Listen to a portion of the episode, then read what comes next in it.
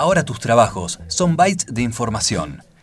TEA y Deportea Podcast. La nueva manera de escuchar al periodismo. Sin cortes, on demand y en alta calidad. TEA y Deportea Podcast.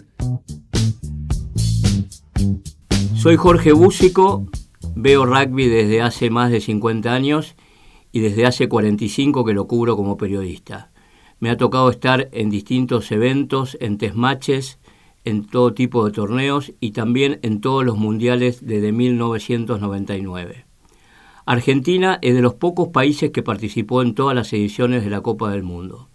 A lo largo de ese camino, los Pumas alternaron desde eliminaciones en la primera rueda hasta un histórico tercer puesto. En ese camino se fue desde el amateurismo más profundo en 1987, 1991 y 1995 hasta el profesionalismo a pleno a partir de 2007. Tea Deportea recopiló ese trayecto a través de las voces de sus protagonistas.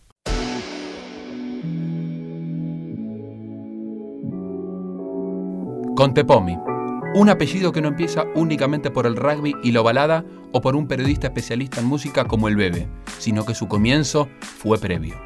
Una historia emocionante y trágica.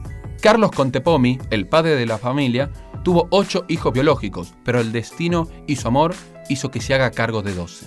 Su mejor amigo, Beco Villegas, tenía cuatro hijos, pero falleció en un accidente aéreo junto a su esposa.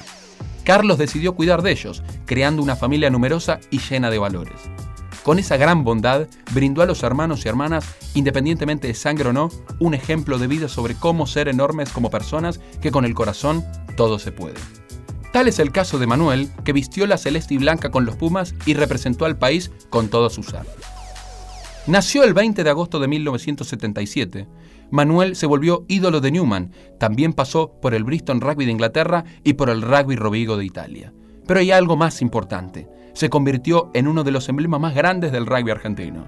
Jugó 37 partidos con la albiceleste y disputó tres mundiales. El de Francia 2007, el más recordado por todo el pueblo argentino.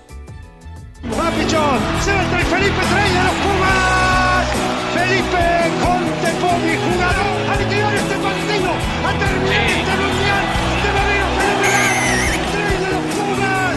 Más que de bronce, Rulo, son de oro estos Pumas. El conjunto de Marcelo Lofreda, el entrenador de aquel momento, iba a dar un gran batacazo tras ganarle en el partido inaugural 17-12 a Francia, el anfitrión de la competencia. Posteriormente ganó los otros tres enfrentamientos, 33 a 3 a Georgia, 63 a 3 a Namibia y 30 a 15 frente a Irlanda. Así, los Pumas se clasificaron como primeros del grupo y se vieron las caras ante Escocia en los octavos de final. El seleccionado argentino había ganado 19 a 3 y luego chocaban contra la poderosa Sudáfrica en las semifinales. Lastimosamente no pudieron hacer mucho. Cayeron 37 a 13 contra el que sería campeón de ese torneo y pasó a jugar el tercer y cuarto puesto. Nuevamente contra el anfitrión, Francia, debido a que había perdido contra Inglaterra 14 a 9. Eh, después del partido con Sudáfrica estábamos devastados, por lo que te digo, realmente creíamos que podíamos ganarle, salir campeones. Bueno, una frustración absoluta, eh, tristeza, el vestuario algunos ya decían hasta acá llegamos y después nos fuimos tranquilizando, nos juntamos mucho y dijimos, pará, no es lo mismo como equipo eh, traicionarnos y decir ya está, es lo mismo salir tercero que cuarto, eh, ya, a Francia le ganamos una vela, ahora no pasa nada, no. Este equipo como que se abroqueló, dijo, pará, terminemos bien esta, esta, historia, em, no nos traicionemos a nuestros principios de ser mejores. El 19 de octubre, en el Parque de los Príncipes en París, se volvió un día histórico para el rugby y el deporte nacional. La gente presenció la mejor actuación de los Pumas en un mundial. Nuevamente vencieron 34 a 10 al mismo rival con un gran desempeño del plantel y se quedaron con la apreciada medalla de bronce, aunque aún más importante, quedaron en la historia. Pudimos encauzar el tema después del momento de tristeza, de bajón, eh, y bueno, y se dio un partido histórico también. Después se le ganó a Francia por más, pero hasta ese momento fue una de las diferencias más grandes que habíamos sacado con Francia en la historia. Entonces, eh, creo que eso habla un poco de la, del ADN del equipo del 2007, de, la, claridad que tenía en, su, en, sus raíces, en sus conceptos y en el objetivo final. ¿no? Contepomi jugó tres mundiales. Los otros dos fueron en Gales 1999 y Australia 2003.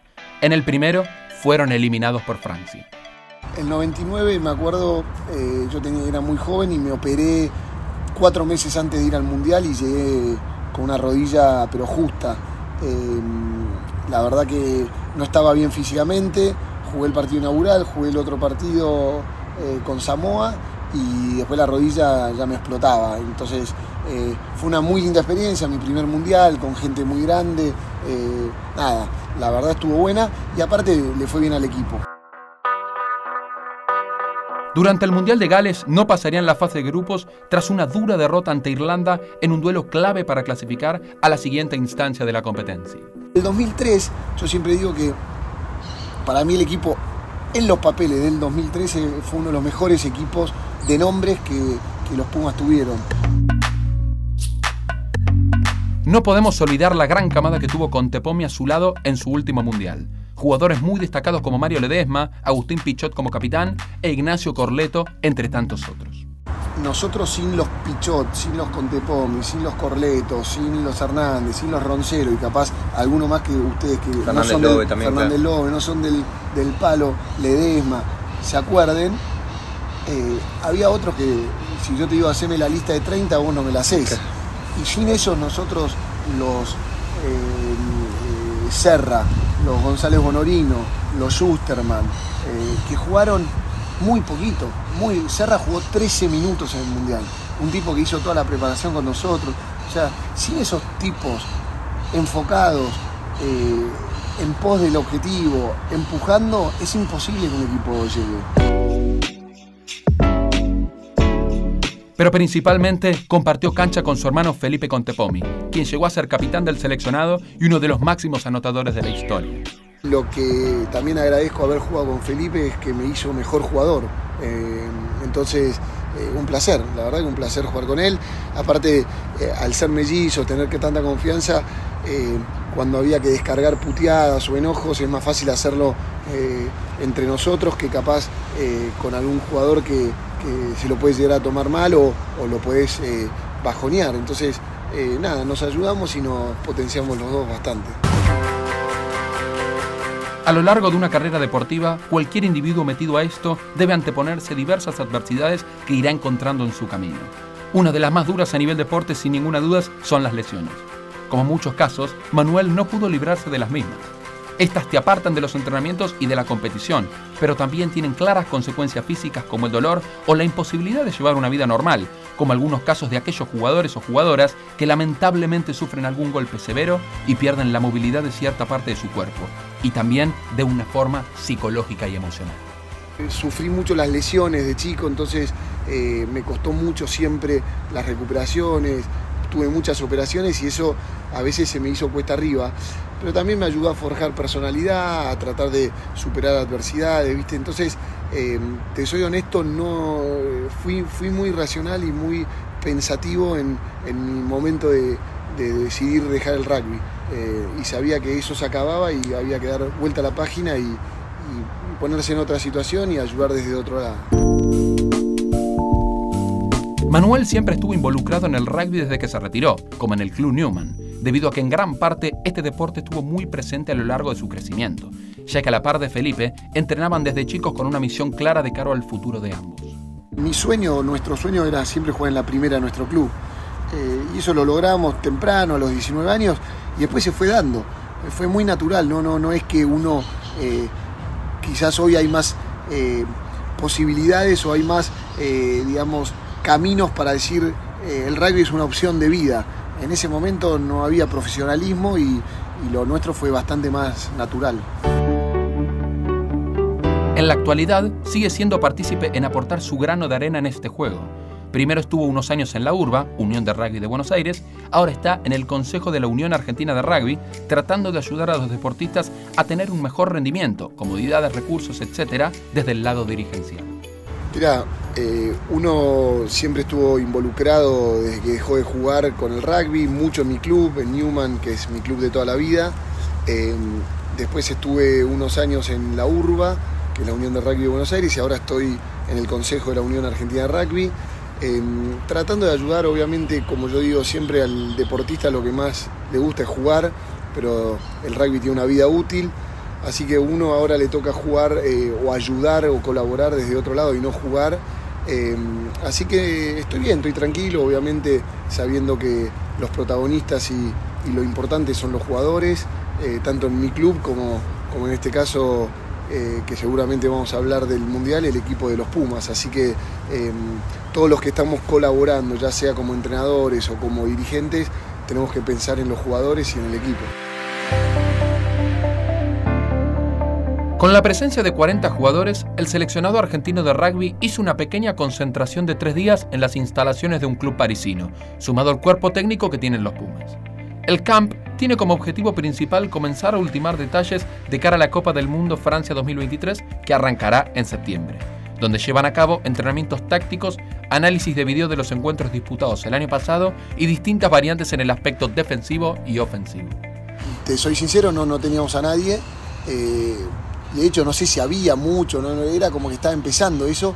Yo me acuerdo que me contaban que Habana hacía eh, concentración visual, obviamente aparte de sus condiciones físicas, el tipo trabajaba mucho la concentración, bueno, eh, de hecho interceptaba pelotas por todos lados, no nada más porque era rápido, sino porque era un tipo que ya estaba más allá eh, de los ojos, la, cabeza, bueno, pero nosotros no hicimos nada, la verdad lo dejamos sujeto a al liderazgo de, personalidad de los chicos. Pero hoy creo que eso cambió, hoy hay, hay otra cultura y, está bueno que, que, se haya metido en el deporte eso. Por último, incursionó en el rubro periodístico por un tiempo. También tiene un hermano periodista especializado en la música y gracias a eso se metió en otro medio y logró ser comentarista de ESPN. Fue una linda experiencia cuando me ofrecieron a ser comentarista de, de, los partidos de rugby, yo la pasé muy bien, la verdad que eh, volcando la, experiencia de haber jugado eh, y haber estado capaz en los vestuarios, creo que está bueno y es un combo que vos lo ves en, todos los deportes eh, que para mí potencia cualquier transmisión, ¿no? un periodista con, conocimiento de, la materia, pero también un exjugador que puede ser de fútbol, de tenis o lo que sea, que te dé algunas cuestiones más, más técnicas, ¿no? Eso está bueno. Y yo la pasé bien, la verdad estuvo buena la experiencia. Aunque ya no juegue, lo seguro es que va a seguir alentando a la Argentina con el corazón, con el alma. Porque esto no termina. Porque en el Mundial de Francia 2023, coincidencia o destino, a los Pumas les tocó enfrentar a Inglaterra en su debut, Samoa, Chile y finalmente Japón. Manuel Cotepomi es un ejemplo de superación porque a pesar de todas las lesiones que sufrió, luchó por sus sueños y dejó en lo más alto a nuestro país.